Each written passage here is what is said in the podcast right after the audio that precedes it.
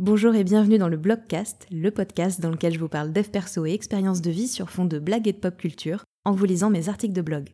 Je suis Laurent Chavel, coach, thérapeute et autrice, et c'est parti pour un nouvel épisode. Bonne écoute Je fais un tout petit peu d'auto-promo avant de commencer, puisque je viens de sortir une formation sur les émotions, sur l'identification des émotions plus précisément. Cette formation, c'est donc 15 vidéos, plus de 3 heures de formation, des outils pratiques et concrets pour apprendre à bah, reconnaître ses émotions et mieux les gérer au quotidien. Et pompon sur la garrigue, elle est gratuite. Donc je vous mets le lien dans la description, dans les notes du podcast. N'hésitez pas à aller vous inscrire. Et l'article du jour a un double titre. Il s'appelle Elle a connu la pire des managers et ce qu'elle a vécu va vous choquer. Et également Princesse Sarah ou l'importance d'un management bienveillant. Si, comme moi, vous avez grandi avec le Club Dorothée, vous avez déjà sûrement regardé un épisode de l'animé japonais Princesse Sarah. Cette histoire, euh, absolument horrible, soit dit en passant, issue d'un roman et adaptée maintes fois au cinéma, notamment en 1939 avec Shirley Temple, nous apprend, à mon sens, tout l'intérêt de bien traiter les gens dans la vie, et en particulier ses employés. Laissez-moi vous expliquer pourquoi. L'histoire. Si vous ne connaissez pas l'histoire de Princesse Sarah ou si vous n'en gardez qu'un très vague souvenir, en voici un petit résumé. Sarah, c'est une petite fille de 7 ans qui est élevée par son père en Inde. Sa mère est morte en la mettant au monde, ce qui est ultra triste, hein, mais son padré est multimillionnaire, donc bon bah ça compense. Ralph, son père, a à cœur de donner la meilleure éducation possible à sa fille, c'est un bon papa, mais bon, il a bof le temps de s'en charger, tout occupé qu'il est, à déterrer des diamants et à dépenser sa fortune. Il décide donc d'envoyer sa fille en pension à Londres, où elle est sous la charge de sa directrice, Miss Minchin. Alors moi, j'ai connu une Madame Minchin, euh, c'était une de mes profs de maths au collège, et elle était super sympa, contrairement à celle de Sarah, qui est une personne horrible, frustrée et vénale, qui n'a clairement jamais regardé de vidéo de dev perso l'incitant à faire preuve de bienveillance. Au début, elle est hyper impressionnée par la richesse du père de Sarah et elle file comme ça des traitements de faveur à la petite qui n'a rien demandé, dans l'espoir évidemment de toucher un gros pourboire à la fin de l'année. Loin de se comporter comme une fille de riche, Sarah, elle, elle est hyper gentille. Elle file même de la bouffe en cachette à la petite bonne de l'école, car oui, le travail des enfants n'était pas un sujet à l'époque. Malheureusement, le jour de ses 11 ans, Sarah voit débarquer un avocat au pensionnat. Il lui annonce quoi? Eh ben que son père est mort, que l'ancien associé de son père s'est barré avec tout son argent, et Sarah se retrouve donc tout à coup orpheline et pauvre, double peine.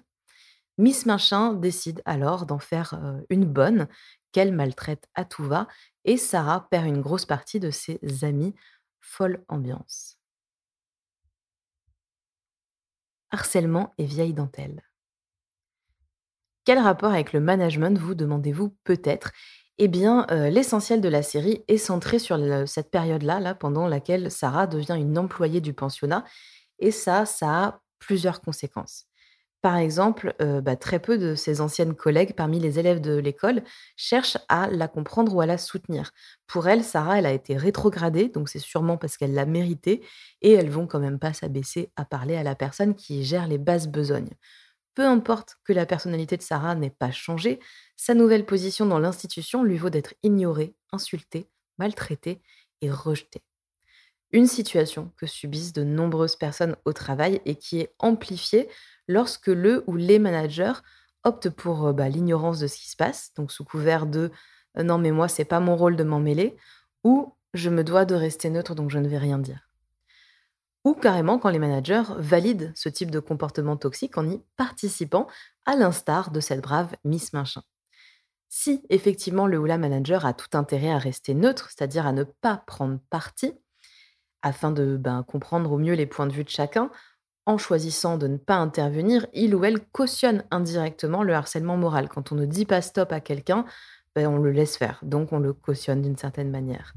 Miss Minchin, par exemple, elle aurait pu euh, bah, éviter de prendre parti tout en rappelant à ses équipes d'élèves que si tout le monde est libre d'avoir une opinion, il n'y a pas lieu de harceler Sarah et que ce type de comportement ne sera pas toléré. Bon, ce qu'elle n'a clairement pas fait puisque c'est elle qui a lancé le harcèlement. Manager par la peur. Un épisode de ce dessin animé m'a particulièrement marqué, pour ne pas dire carrément traumatisé. Miss Minchin demande à Sarah d'aller au marché acheter bah, un poids précis de pommes de terre pour le repas du soir. Et pour qu'elle puisse faire ça, eh ben, elle remet à la petite Sarah une somme précise. Sarah, qui est très au fait euh, du prix au kilo de la patate à l'époque et particulièrement à l'aise en calcul mental, lui rétorque de rechef Les comptes sont pas bons, Kevin. Ce à quoi la directrice réplique d'un ton menaçant J'en ai rien à foutre, Sarah, démerde-toi pour avoir le bon nombre de pommes de terre pour ce montant, sinon tu seras battue. Voilà, beaucoup de vulgarité dans les dessins animés des années 90. Ça vous choque comme comportement? Parce que pourtant, le management par la peur, il est très largement répandu dans nos entreprises. On confie une mission à quelqu'un qui tente d'expliquer les obstacles qu'il ou elle rencontre, et au lieu de l'écouter et de chercher des solutions ensemble pour s'assurer que le projet sera réalisé dans de bonnes conditions, avec le meilleur résultat possible, ben on lui explique qu'il ou elle doit se débrouiller, que c'est son travail, sa responsabilité.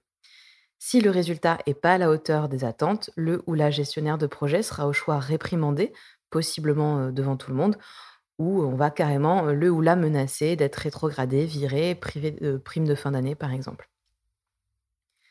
Pommes de terre et mauvais management. Bon, revenons à Sarah. Elle se pointe au marché là pour acheter ses, pommes de terre et elle tente une négo digne du souk de Marrakech, puis explique son dilemme au maraîcher. L'homme, bon bah il est compatissant, hein, il lui indique quand même que bah, doit nourrir sa famille et qu'il peut pas vendre ses produits à perte mais il lui propose quand même une solution. Donc il peut lui vendre le bon poids de pommes de terre pour son budget, mais bon, bah, on sera sur des tubercules qui ont commencé à germer. Sarah, elle accepte en se disant qu'une fois que les pommes de terre seront pelées, on n'y verra que du feu. Mais c'était sans compter le fait que Miss Minchin, qui avait en fait volontairement filé à Sarah une mission plus impossible que celle de Tom Cruise, bah, juste pour pouvoir avoir une bonne raison de la frapper, elle attendait donc son retour de pied ferme dans la cuisine. Voyant que l'enfant a quand même plus ou moins réussi malgré tout, la directrice entre dans une colère noire. Non seulement elle la bat, mais elle la force ensuite, et c'est là que ça m'a traumatisée, plus que le fait qu'elle la frappe, elle la force ensuite à manger toutes les pommes de terre germées crues. Sarah s'exécute et sera évidemment ensuite malade pendant plusieurs jours. Cruel, non? Et pourtant, les managers qui filent des tâches aux personnes de leurs équipes en leur imposant des conditions, comme par exemple des délais ultra courts, des outils pas adaptés, une méthodologie nouvelle et sans formation, les mettant ainsi dans l'échec avant même d'avoir commencé, bah, malheureusement, ils sont légion. Ne pas accompagner les membres de son équipe dans leur travail, leur refiler des missions sans leur donner les moyens de les réaliser, eh bien, c'est la définition d'un mauvais management. C'est l'assurance de créer un mauvais climat de travail et de démotiver les gens, Or, bah, c'est la norme dans la majorité de nos entreprises aujourd'hui. Les conséquences. Gros plot twist à la fin du dessin animé. Vous vous souvenez, l'associé du père qui s'était barré avec l'argent? Eh bien, il revient, l'associé du père de Sarah. Il débarque et il l'informe que non, en fait, il n'a pas volé la fortune de Ralph. Il a fait mieux, il l'a conservé, il l'a bien investi et il l'a fait doubler. Oui, doubler, rien que ça, parce que le mec était déjà pas assez riche dans le but unique, quelle bonne âme, de, bah, de la rendre à Sarah, voilà, tout simplement. Et là, badaboum, Sarah is super rich again.